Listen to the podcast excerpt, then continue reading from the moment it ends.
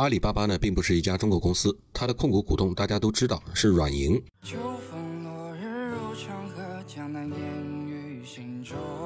软银是一家由孙正义在日本创立并在日本上市的综合性风险投资公司。软银是世界级的投资公司，企业做到阿里巴巴这个层面的时候，也早就不是传统意义上的中国式的家族企业。马云是浙商，没错，他的个人财富将在未来得到传承。但是阿里巴巴的接班人在很大意义上和马家的子女并无干系，除非他们非常出色，得到股东和董事局的认可，而且他们自己也感兴趣。从一个平常人的角度看，小富即安，何况富可敌国，何必这么累呢？在此，我们还是要稍微八卦一下马老师和他的家人们。马老师确实是教书出身，马云毕业于杭师院，现在叫杭州师范大学。这个非九八五二幺幺的，哪怕是在杭州这样的城市，也是一个很一般的大学。毕业之后，他进入了同样是非九八五二幺幺的杭电，也就是现在的杭州电子科技大学教书。他教的是工业外贸系的外贸英语。赵本山说得好，每个成功的男人后背都会背个多事儿的女人。没错，马老师的背后确实有一个为他默默付出的女人。马云的妻子叫张英，王字旁的英。张英也是杭电的老师，是马云教书时候的同事。当年的创业期间，马老师在家搞事业，张老师呢就负责给当时的十八罗汉烧饭、搞后勤。马云的儿子叫马元坤，九二年出生于美国，就读于加州伯克利分校。这个学校我们之前曾经说过，是一所很牛的大学，诺奖啊、普利策奖啊、菲尔兹奖的得主层出不穷。马元坤从小受到家里的熏陶，但是据说曾经沉迷于网络游戏，后来也是被善于教育的马老师给扭了过来。如今他十分低调的学习。过着自己的生活，比那些招摇过市的富二代要收敛的太多了。马云还有一个小女儿，小名叫元宝，大名叫马雪。马雪呢一直被保护得很好，外界少有对马雪的报道。二零零九年，马云宣布，包括自己在内的十八位创始人集体辞去创始人的身份，阿里巴巴开始改用合伙人的制度。二零一零年，阿里巴巴合伙人制度正式开始试运营。阿里合伙人制度可以确保的是。在没有马云的情况下，合伙人也能对公司战略进行重大决策，确保阿里巴巴的使命和文化得以坚守和传承。二零一五年，阿里全面由七零后掌握兵权。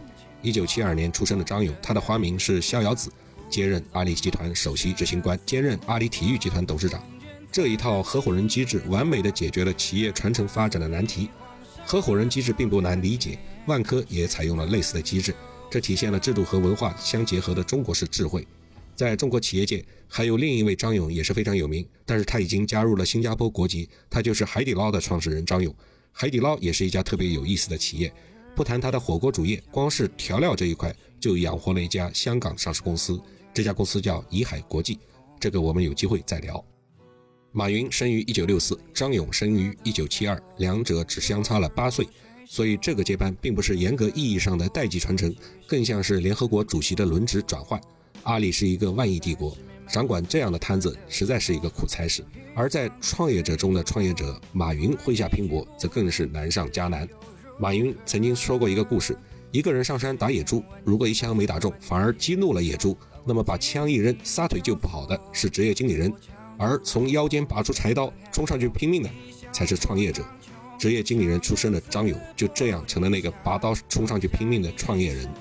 在加入阿里巴巴集团之前，张勇于2005至2007年期间担任在线游戏的开发和运营商盛大互动娱乐有限公司的首席财务官。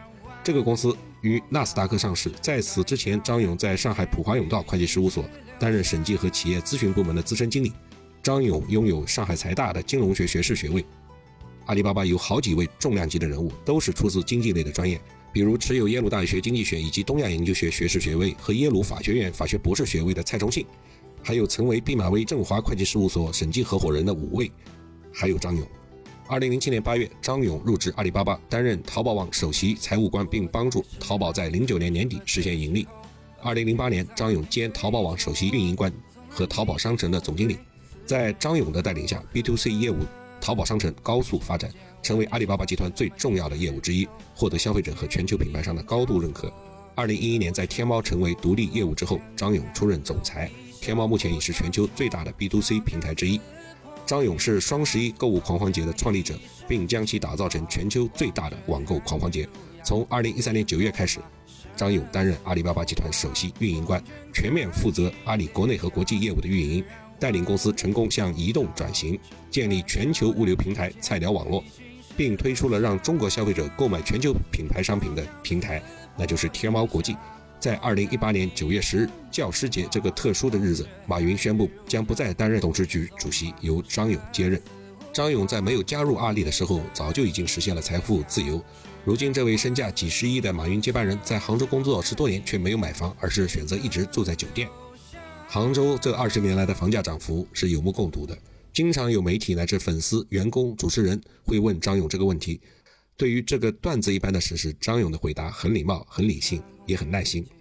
他说：“最好的投资不是房子，而是投资自己。”言下之意，没有任何事情的投资回报比得上把阿里做大做强，让它的营收、利润、现金流和市值快速增长来得更厉害，来得更猛烈。看来，贫穷不但限制了我们的想象力，也同时大幅度降低了我们的财商和智商。说了这么多，最后我们还是要提提马元坤。一九九二年出生的马元坤，在少年时代就对网络格外有兴趣，而父母都忙于工作，无人管教他，所以他很快就对网络游戏上了瘾，跟着同学泡在网吧，舍不得回家。那时候正值暑假，马云就给了马元坤两百块钱，让他去和同学玩电脑游戏，玩上个三天三夜，玩到尽兴再回来。但回来的时候必须回答一个问题，找出一个玩游戏的好处。过了三天，玩够了的马元坤回来了，先猛吃了一顿，又大睡了一觉，这才回去汇报心得。他说：“又累又饿又困，身上哪哪都不舒服，钱还花光了，但是没想到有什么好处。那你还玩，还玩了舍不得回家。”在经历了这次灵魂对话之后。马元坤慢慢的淡出了网络游戏。后来，马元坤逐渐长大成人，他的身高超过了父亲马云，长相也要比他的父亲要帅气很多，算是中国最有钱的富二代了。但是他对父亲创造的财富并不感兴趣，他的血管里流淌着跟马云一样的血液，他想用自己的努力向世人证明自己的优秀。他为人低调，不爱炫耀，不喜欢娱乐圈，也不玩推特，也不刷微博。他正努力地过着自己想要的生活，暂时也没有回国的打算，更不想踏入他父亲马云叱咤风云的那个江湖。